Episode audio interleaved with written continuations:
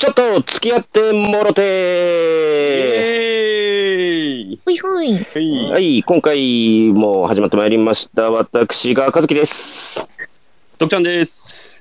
新人声優ゆうのです。マソンです。はい、というわけで今回も始まってまいりました。よろしくお願いします。お願いしますはい、お願。いしますああ、暑いね。もう最近、ねえ本当に。ね梅雨はどこへ行った？梅雨、どっか行ったよ、あいつ。降ってないよな、今年ほとんど。ねえ。なくていなんかいよ。2、3日豪雨が来たぐらいだったかな。まあでもね、なくていいって思ってる人も多数いるよ。うん。まあまあね。そう、もう俺もう空調つけたもん。もいや、さすがに今回はね、無理だよ。無理つけないと。う。うんうん。うん。家の中でもね、熱中症になるからね。気をつけてくださいよ、ね皆さん。ねねお願いしますね。でで、まだ暑くなるんでしょ？だって、こっからまだ夏本番じゃないんだから、今の段階でも。やだ、聞きたくない、そんな話。本格的に40度超えになってくんのかね。でしょ。え、40度って。今年は暑いらしいですからね。ねやばい。だって風呂場だよね、40度って。やばいよね。熱湯だよ、熱湯。ちなみに36度超えるだけでやばいんだから。風呂の温度何度にしてます？ちなみに。風呂40度42度。あー40度です。あ夏は40度、冬は42、3度みたいな感じかな。はいはいはいはい。うん。あの、俺、本当はね、ぬるめが好きなんだけど、うんうん。あの、実家なもので、父親の意向で42度なんで。あ、なるほどね。あー僕もこの時期は40度ぐらいがいいなって思うんだけどね。そうだよね。結構どうですか？なんかその一人暮らしと、うんうん。その、ね、家族がいると、多分風呂の入り方結構違うのかなって思うんだけど、うんうんうんうん。なんか入ろうと思えばどれぐらい入りたいですか？ええ時間的な問題ってこと？とかもそうだし、入り方的な問題。ああ、あんま気にしたことなかったけど、この時期だったら短めにさっと上がるけど、俺は必ず湯船に浸かるようにしてる。あーまあね。うん、結局冷房とかでも体ってやっぱ冷えてるみたい。うん。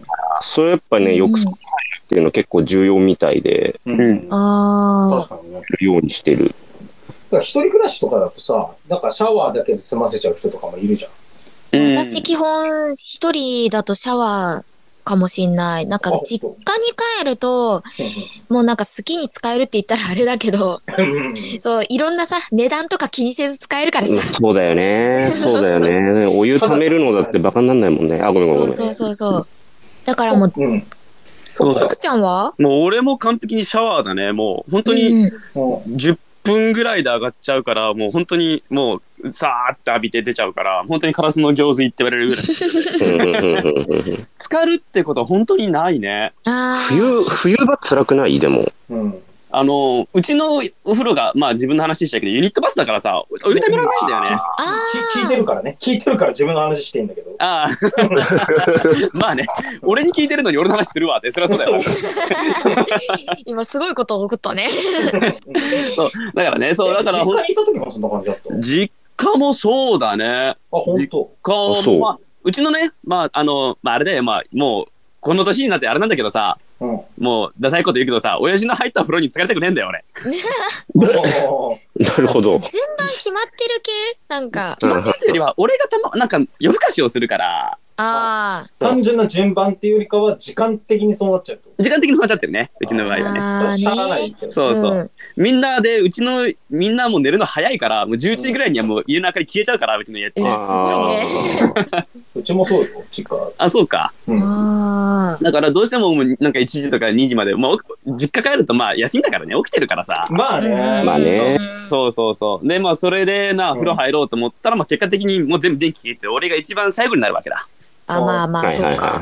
そうそうそ。急いうで上がんなきゃな、みたいな。そう。で、みんな寝てるからさ、うんシャワーの音とかもさ、あ まあね。そうそう。だったらもうシャワーでジャーってやるんだけど、なんか、それこそ今回のね、まああの、前に収録したけど、実家帰ってたじゃないですか、徳島に。で、実家帰ったらね、お風呂場がすごいことなってて。なんかね、お湯を循環させて、で、なんか、お湯を変えなくてもずっと綺麗なお湯のままみたいな、そういう機械が、マシンがさ、いいいじゃんもうお父さん入った後とか気にしないでいい。気にしないで、水なんてなないみたいな。そう、だから、なんかうちのおかんに僕、1ヶ月おお湯変えてないけど全然大丈夫みたいな。へえ、それすごいね。ね。そうそうそう、綺麗なままって言ってた。それ欲しいな。そうそうそう。ね私も欲しいな、それ。基本装備にしてほしいな。ねえ、本当に。ね そうね。マジで。俺は逆にさ、めちゃめちゃ風呂入るの好きだから、もああ。はいはいはい。う平気で2、3時間とかいけるのよ。あああ。いや、でもまあ私もお風呂入るときは、だいたい2、3時間入ってて、高校の時とかは、お前長すぎってお兄ちゃんに怒られるっていうテンプレがあったんだけど。だから俺はさっきのその順番みたいな話したら、やっぱ一番最後なのうん。ああ、長いからね。のそう。あだし、なんかあんま気にしないっていうか、もう、どうせ家、家いて、実家いて、風呂入ったところで別に騒がしいこともほとんどしないし、ああ。ただただゆっくりしてるだけだから、うん別に俺は迷惑かけてないかなって思っちゃうけど、ああ。親的には、うーんって思うんだろうね。はよでいいやと思って。そうそうそうそうそう。まあね昔型だからさ。なるほどね。あそう、そういう長風呂する人に聞きたいんだけどさ、うん。風呂場で2時間も何してんの？本読んだりしてるね。ああ、そう。私も、なんかスマホ持ち込んで、うん。本読むか、映画見るか、とか、そうそうう、ん。そういうことしてる。俺ひどい時とか、なんかあの、ちっちゃいさ、ノートパソコンあるじゃん。あうんあ。れ持ってってゲームしてたりとかしてた？それはやばいね。好きすぎて。それ、防水的には大丈夫なの？あ、全然あ、あそうなんだ。あ、そう、ぜ全然ダメで、あのあダメだダメだね。ダメダメ 当たり前じゃん、そんなの。まあそれそんなのないよ。いや、まあ、そりゃそうだわ。で、なんか調子こいてさ、あの、風呂の蓋あんじゃん。うんうん。あそこの上に乗っけてやってたらさ、ガタってそのまま浸水するって。わあ。あ 買って1ヶ月ぐらいしかしてないのうわそういうのはあったね。ー。ねえ。うん。でも最近お風呂グッズいっぱいなんかさ、あの、浮き輪じゃないけどさ、中に本入れて、うん。あの、読めるようにするみたいなのとうか、そうそう、いろいろ売ってるから、めっちゃいいかもね、マッサンには。そういうの。あそうだね。うん。なんか、風呂場すげえ落ち着くんだよね、なんか。うんうんうんうんうんいやでもわかるわかる、その気持ち。なんかこう見なんかると女子っぽいからね。半身浴とか全然大丈夫そうだもんねあ、。好き好き。うんうん。家ではやらないけど、前スーパー銭湯行った時にテレビがついてる風呂があったのね。あで、そこ、しかもそう、俺の好みのぬる湯だったの、38度ぐらいだったかな。あ、ちょうどいいね。ああ。そしたらね、そこに30分ぐらいいた。気がついたら。ずっとテレビ見てて。あ、これはええわ、と思って。そうか、普段なんか長風呂しない人が30分以上いるってだいぶすごいよね。そうだね。うんうんうん。かんなんか30分とか秒だからね。うん。そうだよね。一瞬で終わる一瞬で一。瞬で終わっちゃう。動画一本見て、あーうんうんみたいなえ、じゃあその二人は、まあお風呂長いって話だけど、銭湯とかも長い感じなの？温泉とかも。あ、そっちは早いわ、俺。うん早いんだ。私もそっちは、やっぱやることがさ、銭湯は別にあのスマホとかも本とかも持ち込めないじゃんはいはいはいはい。うん。まあ、旅館とかは別だけどね。まあね、そうそううんそうなんか、個人のさ、なんかお風呂ついてるところだったらまあ別だけど、あ、そうね。そうそうそうそう。まあ、大浴場的なところだとね、ある程度制限されるあれだかかららね。、うん。うんうんうんいつまでいいんだってなるのも嫌だし、まあ、泳ぐわけでもないから。そうね。まあ、だからね。あとはいろいろ巡るからね、ああいうところってさ。あ、そうだねい。っまあサウナ行っぱいあるから。サウナ行ったりとかうんそうそうそうそうそうそうはいはいはいはい。あもうそう、んこれでさ、聞きたいんだけどさ、そう、うんこれ参考にしたくて聞きたいんだけど銭湯って大体何分ぐらいいるのがあれなの？え、何？浸かるのかってこ まあ、浸かるのもそうだし、とあ、トータルで？トータルで、トータルコーディネート何分かってこトータルコーディネート何分銭湯で。だから、銭湯で服脱ぎました。とはいはいはいはい。あの、まあ、あの、そこ開けなくていい。中入って要するにさ、最後に牛乳どのタイミングで飲むかってことでしょよ。あそこでゴール、それゴールにしようか。そう、あそれゴールにしよう。うん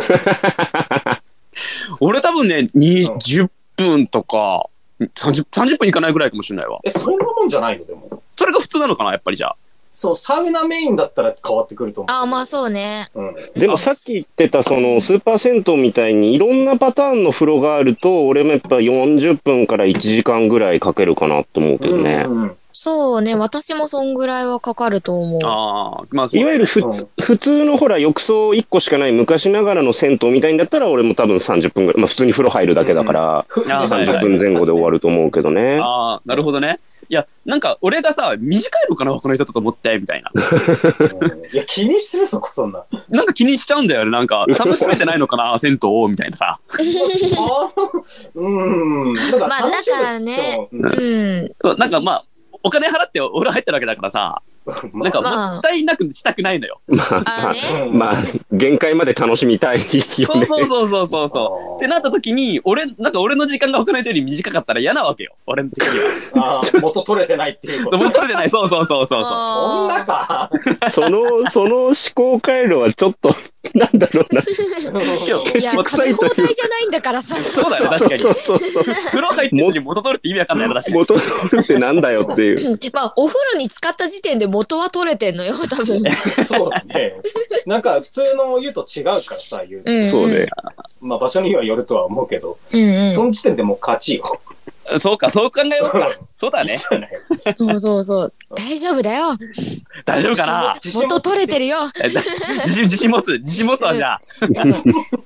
20分でも大丈夫だよ。そんなことだと思うけどね。うんうん。うんだね。あじゃあ、じゃあ、じゃあ、うんいいや。じゃあ、いいや。うん俺、僕だった。だからこうさ、暑い日が続くじゃん、これから。うん。うんうん。そういう時に、こう、一っ風呂浴びてさ、その、銭湯とかもあるけど、うん。最終的にさ、牛乳だったり、ね、うん。なんとかスーパードライとか飲んだりとかしてさ、うんうんうんね、この、ほてった体をリフレッシュってやってみるみたいなさ。うん。最高じゃんおじさんやな。もう高校野球とか見てるの大好きおじさんみたいな感 あの、上裸でね、あの、タオルこう、首に下げそうて。大体ね、そう、銭湯とかでそういうところでテレビ映ってるから野球。まあでも風呂の入り方一つとってもいろんな人がいるんだね。うん。ね。まあ、それぞれだね。うん。ねえ。参りましょうか、今回のコーナー参りましょうか。参りましょうか。はい。ゴールデンストロベリー賞。この時間は我々4人が一つの作品を鑑賞し、良し悪しなど小さな評価ではなく、みんな違ってみんないいをモットーに世に作品を生み出してくださった方々へ愛情を込めた賞を一方的に送りつけちゃう、そんなコーナーでございます。それでは早速ですが、賞作品に登場していただきましょう。今回はこちら。今回の受賞作品は、霧島部活やめるってよ。です。おー。やめたんだ、霧島。はい。まあね、そういういじりがね、当時も流行ってね。ね。うん。なんとか、なんとかだってよ、みたいな。出よ出よっていうのはね。もうネットミームになってるよね、この。そうね。まあ、しょ、うん。頭に残るもんな、これ。ううんん。キャッチーだよね、結構。ね。はい、というわけで、どうぞ。はい、そんな作品でございますが、2012年公開、浅井亮原作の小説を映画化した作品で、監督は吉田大八、2013年第36回日本アカデミー賞最優秀監督賞、最優秀作品賞などを受賞しています。男子ボール部キャプテンの霧島が部活を辞めるという知らせが学校中に広がり、生徒たちは動揺します。悩みを抱えた登場人物たちが表面的に関わりながら、物語は進行していきます。それぞれの人物の心理を描くことがメインとなっています。主な出演者は、えー、神木隆之介、橋本愛、東出正宏たちとなっております。とうんいうことで、うん今回初めて見たって人、僕もですが、あ、僕もです。私もです。ゆうのさん、うんまさんだけ見てると。うんはい、公開当日という、当日ってか、当時見てましたね。あ、あもうじゃあ、映画館で。もちろん、なるほど。今回2回目とかそんな感じ。トータルでもっと見てる3回目かなはあ、はあはあはあは。で、結構さ、あの、見終わった後、その、当時見たのがまだ20代前半だったんだけど、まあそうだね。はいうん。うん。なんか、結構難しいなって思って、うん。かる。うんうん。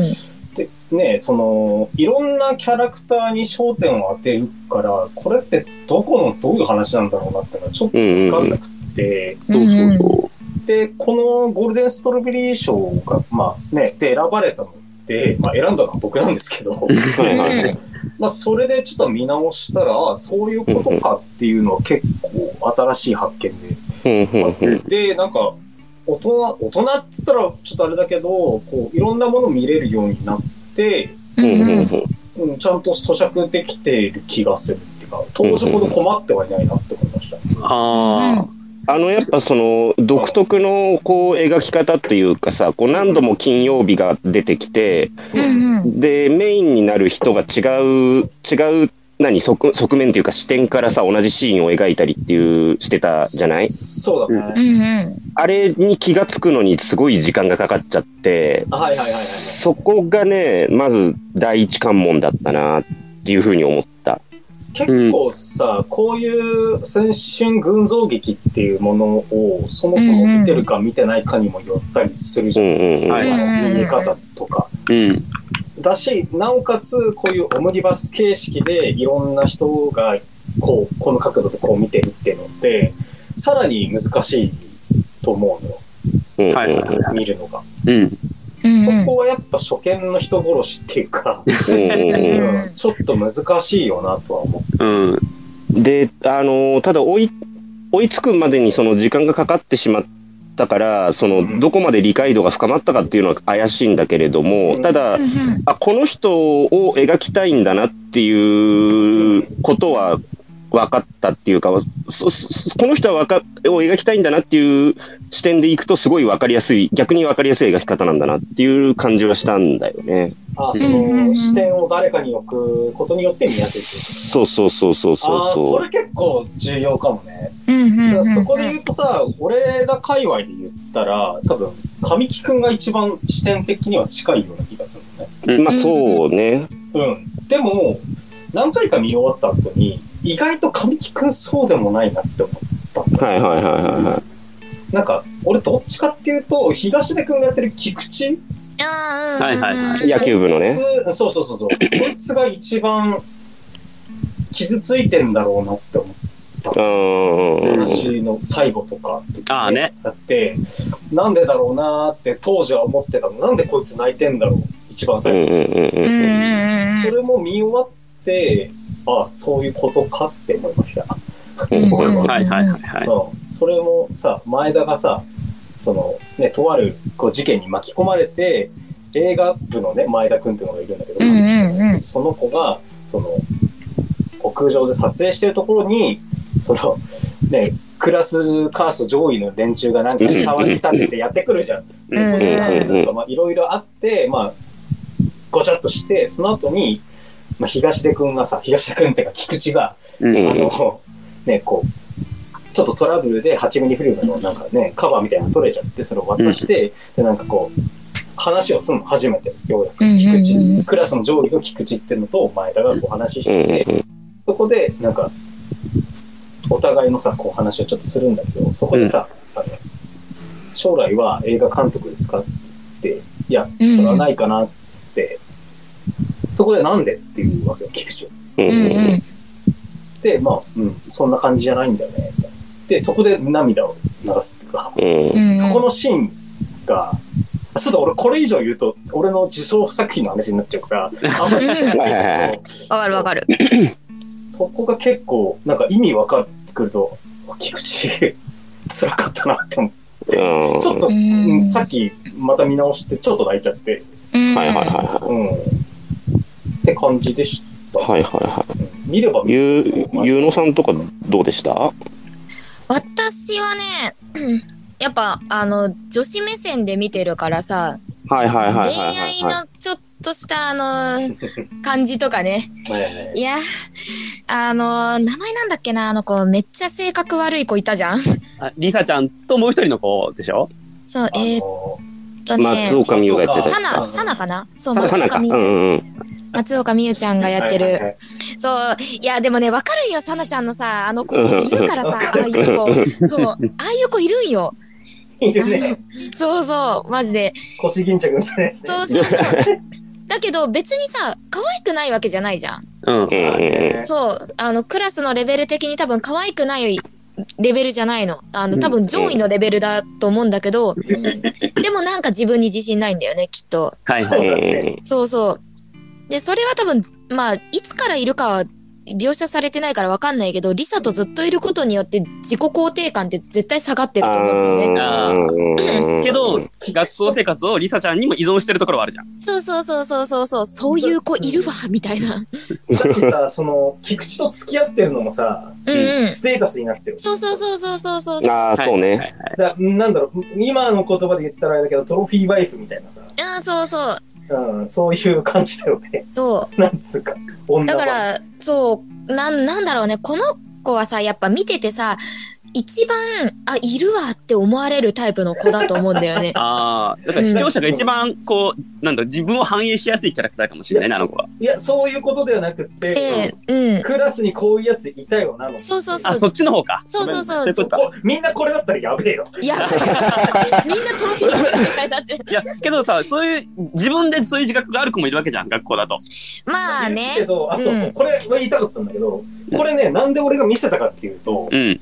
あの、霧島って、この映画全体で、誰かは、この、誰か、こう、キャラクター誰かうん。が自分に当てはまるんじゃないかっていう。うん。あうん。うん。それで言うと、さっきのさ、その松岡みたいな人も多分いるわけ。はい。山本美月みたいなキャラもいるわけ。ううんん。前田もいて、菊池もいてって、だ、誰だと思った？自分のこと。じゃあ、俺から言っていい？どうぞ。うん。俺、前田くんだった。あの、神木くんだった。あ神木くんと、あと神木くんの仲のいい同じ映画部のやつ。あいつああいつ面白いんだよな。そう。だから見ててさ、こうね、あの、苦しくなってくるの。昔の俺の学高校時代思い出して。うんうんうんうん。うん。うん。あ、俺俺も、俺も、俺もその感じでいくとそこ映画部のどっちかになるな。うんまあバレー部だったんだけどね。そう、俺もテニス部だったんだけど、バレー部だったんだけどね。で、2年で辞めたんだけどね。一緒だ。俺もそうだ。和樹は部活辞めるってよって言われなかったから。やってないからね。そうだ、そうだ。そうだ。そんなにやってないからな。俺もあれだよ。あの、徳ちゃん部活やめるって言われてたよ。やっぱりなって言われたもん、俺も。そりゃそうだろうって。何の問題だろうみたいな。そうそうそう。あいあいつ途中からやりたかったもんなって言われたもん。あー、やる気、やる気ね。うん。ゆのちゃんどうでした？いや、難しい。私さ、うん。あんまり自分だなって思うキャラいなくて。ゆのちゃんさ、うん。どこまで俺に近い人 俺もまさにそれで、結構歌い文句がそうだったの。誰かはいるよ、自分がっていう。いなくって、強いて言うなら、うん。菊池か、えーっと、かすみちゃん？その、橋本愛。あはいはいはいはいはいはかなって思った。ちょっと俯瞰して見てるっていうか、うん一応当事者ではあるんだけど、うん。だってさ、この話ずっとさ、霧島部活やめるってよって言いながら、霧島は出てこないじゃん。うん。うん。そうそうそうそ周りがさ、ああだこうだ言ってるだけ。特にそのクラス上位のやつらが。う。うん。い。うんうんうん。うん。だから、そうなんだよね。俺もずっとちょっと話に脱線するんだけどさ、うんあの、神木くんがずっと霧島と思ってた。ああ、ああ、ああ。最初なんか、絵だけ見たらそう思われるよね。うんうんうん。そうそうそう。もっと文化系の話なのかなと思ったよね。うんうん。でもそんなにさ、その、あ、そう、なんか神木くん、ちょっと話がそれるんだけどさ、神木くんがさ、あの、屋上でさ、あの、撮影しようとすんじゃん、何回か。その度にさ、あの、邪魔されんじゃん。うん。はいはいはい。もう俺めちゃくちゃ面白くって、あれ、笑うところか、あれ。ここはみんなの場所じゃないかみたいそうそうそうそうな。もうめちゃめちゃ面白くて。そう。使用権を取ったんですかみたいな。使用書あるんですかみたいな。そしたらさ、あの、てサックスの子だってさ、同じ理屈なんだからさ、お前らがこそうそうそうそうう公園に言う理屈はねえぞとか思って。俺、あそこでさ、その、まあ、前、前田だっけ？前田の友達の、その、前の友也がやってた友達のセリフで、あのー、水部だろ？同じ文化部？大丈夫？いける？っていうせ 謎のセリフがすごい。運動部にはかなわないっていうのと、でも俺そのセリフ聞いた瞬間、いや、運動、水部は運動部だよって思いながら、いやけど、あのセリフすっげえ分かった、あれは。あのー。すごい気持ちが、わかる。文化部として言えるよなって。そうでもその後に、になんかダメで戻ってきた時にあいつら俺らのこと見下してんだよって。いやでも見下されてしょうがないけどなみたいなみんなで言ってんの。まあ物質がそもそもね。そうそうそうそう。剣道部の平和だし。そうそうそうそう。いや実績的にしょうがないよなみたいな。まあね。いやーでもす水部の部長の女の子もね切ねえよな。でも私ねちょっとねこの子に対して若干イラッとくる部分もあるから。あ、まあね。ちょっと怖いよね。うん。な、なんだろうね。あの、わかるんだよ。気づいてほしいっていうさ、あの、文化部特有の多分思考なのかもしんないんだけど、うんうんうんい、行けばいいじゃんって私思っちゃうから。うん。う んあの、気づいてほしいはさ、もう行ったうちに入んないから。そうそう。でもあれ、だから付き合っね。てたの？知ってたんじゃないの？あ、そうそう、知ってあたけど、うん。うん。だだから立ち悪いんでしょ？そうそう、だから立ち悪い。うん。あまあまあね、まあね。なんか、うん。うーん、横取りするほどでもないけど、でも気づいてほしい自分のなんか恋心にっていう。だからさ、その、松岡真優がさ、うん。まあ、前見るみゆ、みゆだね。うん。見るか。ださ、ここれ見よがしに見せつけんじゃん。ね、キスして、ここでキスしてって言うじゃん。あれはさ、もう、たまらんよね、なんか。ねうん あれはね、そ、そこまでするかぐらいにやってたからね。しかも結構割と終盤のシーンだったじゃない？そうそうそうそうそうそ俺あれ、すごい嫌な気持ちになったね。うんう。ういや。その後のさ、その、サックスの、さ、吹いてんじゃん、頑張うって。そこのさ、音の出なか、出なさ感とか、う出なっていくとか、その動揺がさ、その、音色からもわかる感じが、うんん。うんうん構若いなって思ってみて。うん。いや、そこのシーンはすごい嫌な気持ちになったと同時に、ちゃんとその、そ、そ、それは嫌な気持ちになるやろっていうシーンだろうから、あそこはかなり印象的なシーンだったなとは思う。うん。ちなみにさ、前田だったらお二人さんに聞くけど、うん。は はいはいはい。橋本愛がさ、付き合ってたじゃん。これどうです？もう叫ぶかと思った俺。俺も、はあ、きついってなってた、俺も。しかも、しかも、しかもよりによってリュウタ。そう。リュウタ。ねいやちょマジ？って思った。切るそうやった、俺もあれ。うん。あれさ、なんでさ、みんなに、あの、恋人関係って言わないのかわかる？これ結構教えてミソよね。うん教えて教えて。なんでなんで？一回考えてみなって。考えてみてよ。考えてみてよ。あの状況だったらどう思う？うん。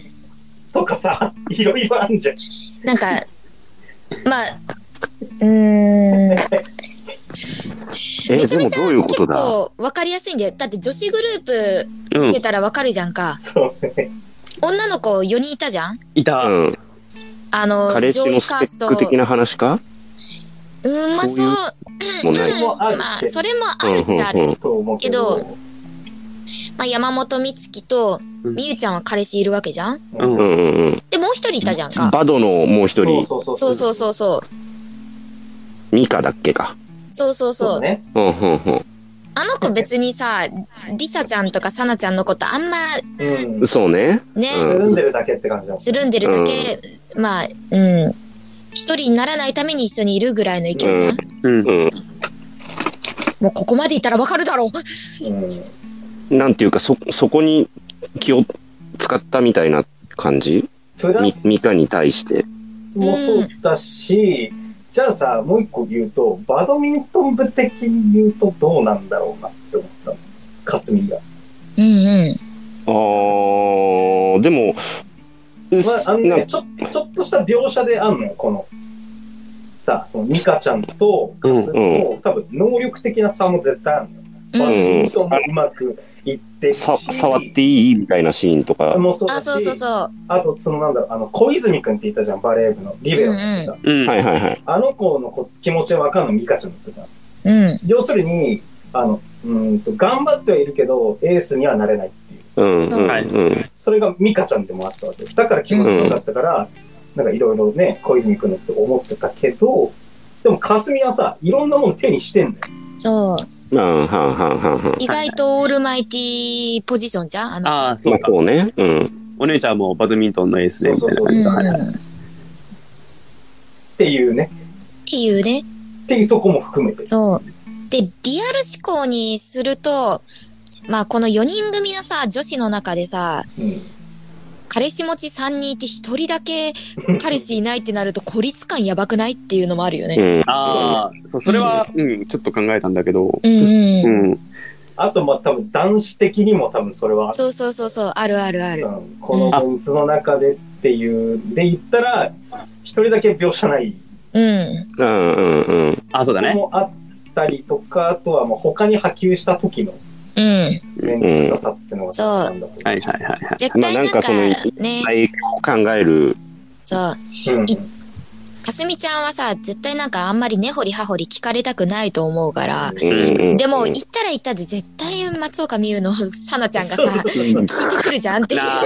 うん なんでこいつなのって絶対いじってたしさ、うん最初の方で、そうだね。髪の毛ダサいよとか言ってたじゃん。うんそうそうそうそうそう。そう、いういじってもいいって思ってるタイプだから、さなちゃんは。はいはいはいはい。クイーンさえ守れれば何でもいいっていうか、うんなるほどね。いろいろとめんどくさくなりそうだな、確かにね。そうそうそう彼氏だって言われたら。そういうことか。うんああ。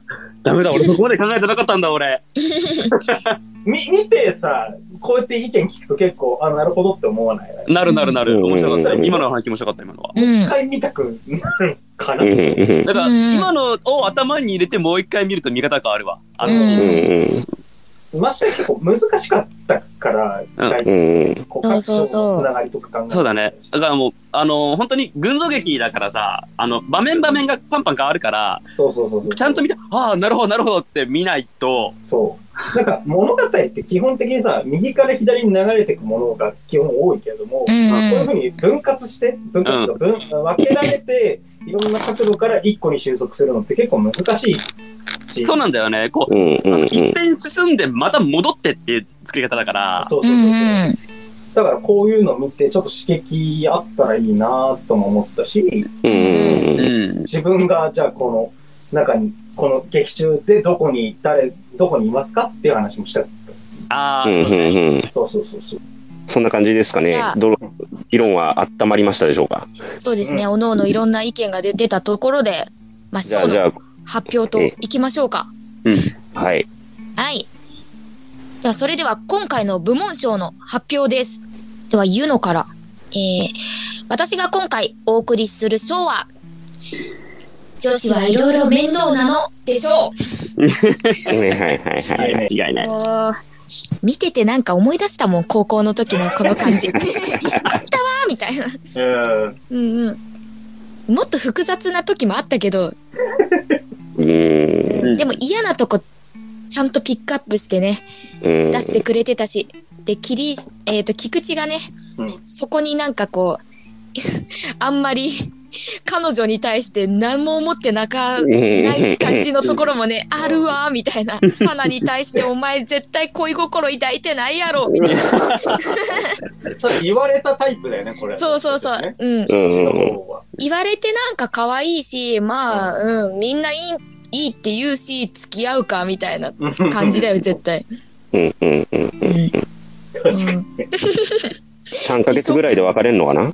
いやー、どうだろうね。まあ、ずるずるいきそうではあるけど、あまあ、高校までだな。あ、まあそう、長く見積もって。ね 長くて高校までだな。うんうん。進級しても付き合うかな、どうかな、みたいな。ああ、まあ3年だと忙しいしね。そうそう可能そう。性あんないっしょ、こんなの。うんうんうんうん。めんどくさいって思うしね。うん。面倒い、これ。めんどい。そうこの4人もちょっとどうなる、この後ね、いろんな分岐があるだろうなっていうね。まあね。亀裂はところどころあるからね。ねえ。上辺だけだから。そうそうそうそうそう。いや、上辺だけの女子関係ぜ、あるよな、高校生特にっていう思いを、ちょっとね、思い出しました。はい。はい。はい、次どうぞ。えーと、じゃあ僕ですかね。えー、では、僕が今回お送りする書は、運動部がそんなに偉いってかでしょう。ごめんね、これね、うん。本当に人間関係とかの部分を、まあ最初に言った通り難しくて追いつけなかったっていうのもあって、まあそこまで深掘りできてないっていうのも正直あるんですよ。だけど、うん。この見てる中での、その、運動部の優位性みたいなのが、うん。うん。まあ、現実的にある、あるよ。あるからこそ、うん。そんなに 偉いのか、運動部がって、ちょっと僕は思っちゃって、うんこの賞となりました。これちょっと思うんだけどさ、でも、うんバレー部じゃん、出てくるのって。うんうん。うんうんうん。あの、これ、聞いてる人言ったらちょっとあれなんだけど、ちょっと失礼な言い方かもしれないけど、うんそのい運動部にもカーストってあるじゃん。あるあるある。うんサッカー、野球、バスケうんうん特に。ダンバレってそんなでもないよね。じゃないじゃん。うんと、そんなにカースト的に上位な人が出てるとは思えなくて、まあ確かにね。そうそうそうそう。野球部もさ、出てくるけど、あの、ドラフトまではさ、って言ってる先輩ぐらいしか出てこないから。うんそうね。あの人も、すごいよな。あいつめっちゃ好きなんだけうんキャプテンめちゃくちゃ優しいよね。そうど、優しいけどバカだなとは思って。うん。おおっていう。うん。だからなんか、そこら辺がないけど、やっぱそういう風に見えちゃうよね、作りがね。なんかねんか、やっぱそういう認識はあった。で、あとさ、うん同じ文化部でもっていう部分では、ほら、水部の強さみたいなのもってあるし、その、やっぱいろんな、あんまり僕もそもそもスクールカーストとかそういう言葉自体があんまり好きではないんだけれども、うんうん。うんうん。やっぱり現実的にあるその、生まれてしまう上下関係みたいなものっていうのは、うんやっぱりすごく印象に残るように書かれていたんだろうなと感じて、その上で僕はちょっとその部活動同士の格差みたいな部分がちょっと目についた印象に残ったかなっていうところですね。うんうんうん。うん。そうなんだよな。なんか、カーストのさ、あの、上下をさ、私、サナ基準で見てて、はいはいはいはい。そうそうそう。あの子が結構下に見てる子って下なんだよね。まあ基本的にあの子が上位に見てる子と下に見てる子のさ、さ態度の差って激しいじゃんか。目線の感じも違ったんだよね。そうそうそうそうそうそう。すごいんだよね、あれはういや本当に。すごい。細かいことやってんだよ。うんうんうん。で、なんか多分、同級生基本的にあの子下に見てると思うけど、うんな、何かしらのポジションについてる子に対してはさ、上に見てるじゃんか。うん。うん。うんまあ、霧島くんだったりとかうん、霧島くんに対しては霧島くんって感じなのに、バレー部の副キャプテンまでやってる、この、あの、ゴリラって言われてた子ね、子に対してはめっちゃ扱い、おほほほほみたいな感じですね。うんうんうんうん。なんかね、まあ、霧島がいなければバレー部はやってけない、やってけないんだろうなって風潮があったんだろうなっていう感じのね。うん。ワンマンじゃないけど、うんうんうん人には好かれてたんだとは思うけど。うん。ね。うんはい。はいでは、次の方。あじゃあ私ですね。はい。はいじ。ゃあ私がお送りする賞はこちらです。持っている人が持ってない人に対してどう思うのかでしょうんあ。うんう。これ持ってるって何のことかっていうと、才能。うんうんうんうんうんと、一番最後の話、ちょっとさっきしたじゃん。最後のシーンの話。うん。うんうんうん。それで前田が、その、ね、映画監督にはなれないっつって、うんうん。で、あの、8ミリフィルムを菊池から奪って、菊池を映して、うんううん。あれでさ、菊池は急に泣き始めるよね。うんううん。んうんこれって多分なんだけど、野球部に行ってない理由ってそれだなって思って、うんうん。あ、あの、ファインダーに移るってことは主役って意味じゃん。あれうんワンカットで主役になって映ってんのに、そこで泣くってことは、野球いくら頑張っても俺はプロに行けないっていうのが分かっちゃったんじゃないのっていうだから部活には行かなかった。うん。で、菊池も多分それなの。うんうん。うん。いくら県の選抜に選ばれたところで、うんきっと俺はこの先、学生の今が多分一番頂点であって、これから。霧島？霧島かな？あ、霧島、霧島。うんがずっとそう思ってて、あの、だから辞めたんじゃないの？何かで絶望したんだよ、きっと。ああだはいはからそれも分かってて、それも分かんないくせに、周りのと彼女とか友達とかは、霧島ってどこ行ったんだよ？どこ行ったんだよつってあたふたしてんのを、うん菊池は気持ちが分かるから、霧島。うんはい。はだから、最後の最後に、ね、何事もなかったようにさ、あいつらはこう、映画部のさ、撮影所を荒らして帰っていって、うんうん。で、そこで、菊池だけは前田のことを思って、前田とちょっと話して、で、こうだよねっつって泣くのは、あこいつら、周りにいるやつ全員、菊池、菊池はわかるけど、うんと、霧島のことは誰も理解しないんだなってことで、うん。泣いてんじゃねえかなって思ったの。ああ。で、これでね、ちょっと一個思い出したセリフがあって、うん。うん。あの、霧島じゃないんだけど、俺アニメの評価っていうアニメがすっごい好きで、うん。うんそこで、その、イリス先輩っていう人がよく言ってることなんだけど、二つのセリフ紹介します。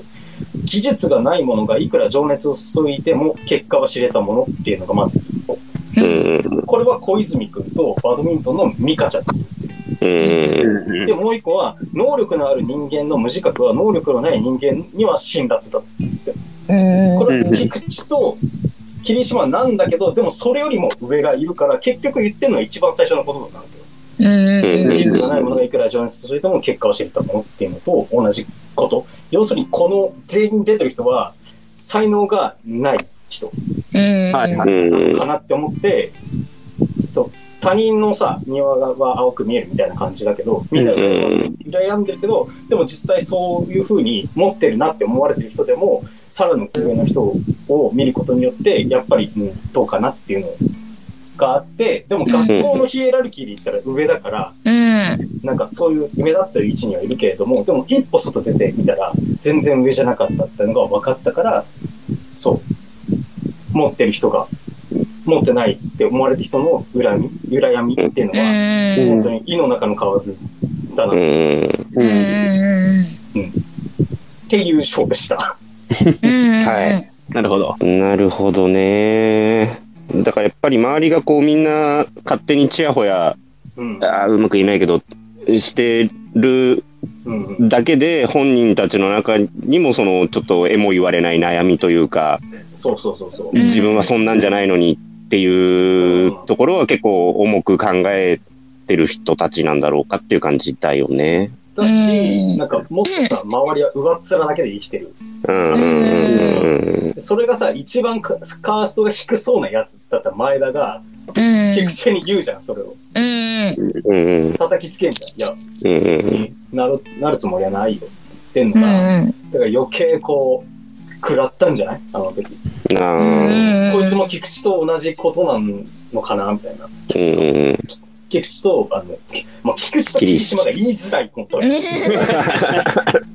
そう、その霧島と菊池の思ってることに近かったんじゃないかうんうんうん。な。ああ、わかんないけど。合ってるかどうかわかんないけど。うんなんか一個私思ったのはさ、うんあの野球部のキャプキャプテンのなんかスカウトされてないでもドラフトが終わるまでは参加するとかさ、うん。あれもそうだけどさ、菊池はさ、プロになれないからもう部活動をしないって選択肢をしたわけじゃんか。うん。うん。まあ、周りがさ、あの、こいつは俺らよりすごいからってもてはやしてたのもあって、そのプレッシャーもあっての、いろいろな意味での選択かもしんないけど、うん。でもキャプテンとかさ、前田くんとかさ、うんプロになれないけど部活、なんか好きだから部活に参加してるタイプじゃん。逆じゃんか。そうそうそうそう。なんか、まあね、別に頭が悪いわけじゃないんだけど、前田くんとかも、うんうんあの、理解してるからさ。うん。だけど、こんなに努力してもプロになれないんだって思って諦めちゃうタイプのことを、うん。まあ、それができる環境なんだよね、前田くんは。別に誰からも期待されてないし、うん。言っちゃえばそう、だけれども、そのまま突き進むのもできる。そうそうそうそうそう。でも、菊池くんはさ、多分そうならないし、うんまあ、霧島くんもそうだったっていう。うんうんクレバーなんだろうね、結構。そうそうそうそうそうそう。うん、好きなことに熱中したいのに熱中できないっていうのもまたちょっとしんどいよねっていう。うん絶対別にさ、霧島くんもバレエは好きだったからやってたわけだし、そうだね。そうそう、菊池も野球は好きだったからやってたけど、なんか自分が思ってるのと違うってなった時のね、うんなんか、あ熱中したいけど熱中できなくなってきたなって、うん、好きなものを手放さなきゃいけなくなったっていう、その高校生のね、うん。気持ちとかも、あーっていうのが、なん、なんかね、言語化難しいんだけどさ、もしくは逆かもしれないね。持ってる環今の環境が自うん。分のスペックに合ってないからやめてる可能性もなきにしもあらず。あー。ああ。全国行けんじゃんってね、言われてたけど、本当を目指してるのはね、あの、本田圭佑じゃないけど、トあップを目指したいのに、周りがそうじゃないからっていうところで、挫折したのかなっていうのもあなるほどね。ー。はいはいはいでもそれもあるよな。うんうんうん。自分の理想と現実というか、その置かれた状況が噛み合ってないからっていうことなのかな。とか、まあ、うん限界を感じてるっていうか、自分でどうしようもなんないからってなんじゃない、うん。うん甲子園出場を目指すのか、全国優イ勝するの。か、うん。とか、それか1回戦突破なのかって結構違うじゃん。違うね。うん目標って。だからそことの兼ね合いっていうかがわかんないんじゃない？菊池は本当は野球部でいたのはもっとこう目指したい場所があったけど、先輩があんな感じじゃん。あうんうんそこでちょっと、まあ嫌いじゃないけど、野球部好きだけど、嫌いじゃないけど、うん、なんか、俺の求めてるのこれじゃねえんだよな、みたいうんな可能性もなきにしもあうんうんうん。る。一応私以上です。はい。はい。じゃあ、続きまして。よろしくお願いします。まあ僕がこの映画にあげたい賞なんですけど、みんな霧島に頼りすぎでしょう。うんうんうん。あげたいかなと思いました。はい。い。っていうのも、あの、まあね、その、えっと、リサちゃんもそうだし、あと、あの、えっと、霧島一緒にバスケでつるんだら3人も、うんうん。うんなんて言うんだろうな、その、えっと、まあ、霧島が、を、の部活終わりを待つためにみんなバスケやってたとか、そんなんばっかりとか、あとなんか、全部霧島基準で動いてたっていう印象があって。うん。で、そこでそんな、その時に、なんて言うんだろう。その、まあ、みもう俺のこの賞をあげる前に話してたけど、霧島くんは誰も頼れる人いなかったんじゃないのかなと思って。うんうん。ああ。なんかもうみんなんかこう、霧島くんがなんかまあいろいろと意見でも優しいとかさ、人の話聞くみたいなセリフがあったけど、多分それのせいで、こうなんて言うんだろう。こう、自分の意見を話せなくなっちゃったとか、うーん。そうそうそう。で、そこで、まあ、プラスアルファで、さっきまさんが言ったような、こう、あの、なんだろう、自分の、なんだろう、なんて言うんだろうな、やりたいことであったりとか、っていうところのギャップとかも相談したかったのに、結局、なんだろう、その、それはできる立ち位置じゃなかったとか、うんうんうん。っていうところもあって、うん。あとあれなのかな、その、霧島がさ、うん。頼られてるっていうのも、まあ、あるけど、あるし、その、なんかバレー部の中で実はあんまりよく思われてなかったみたいな話もああ、うん。噂がね、出てたよね。うんジョバレからっていう。あ、そうそうそうそう、オールラウンドでっていうのがあったじゃん。うんだ。から、うん、本当に才能はあって、いろんなこと、それこそマネージメント的なこと、う。うんん。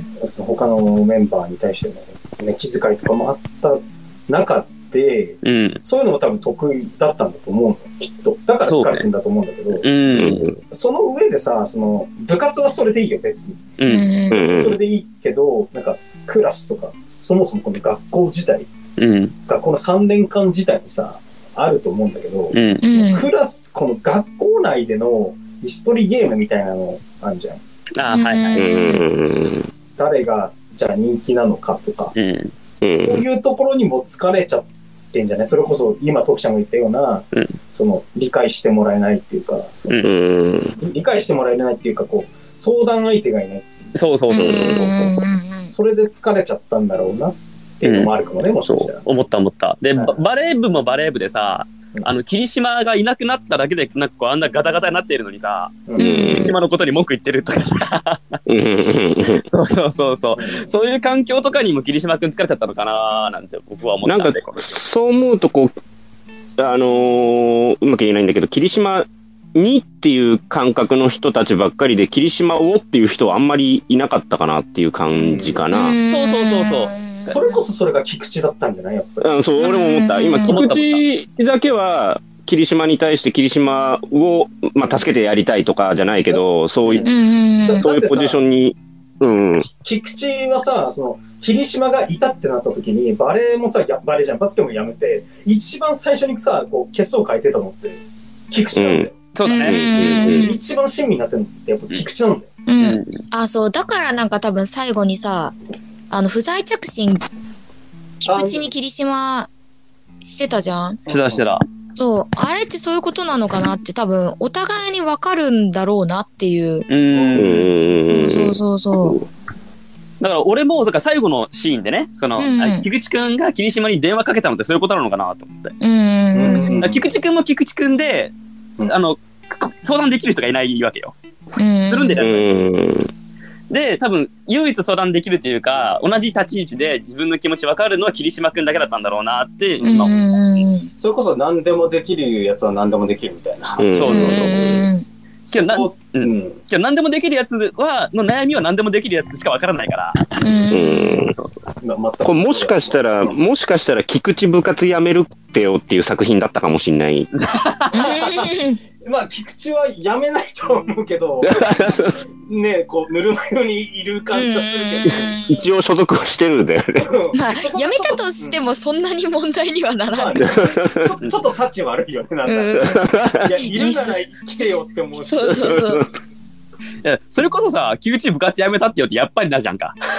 うんまあね、こ来ないからね。来ないから。でもそれなりにやっぱ実力はあるから来ては欲しいんだよ、やっぱ。うんやめられたら困る。困るう。んからそういう人になりたいね。なんか なんか、なりたい。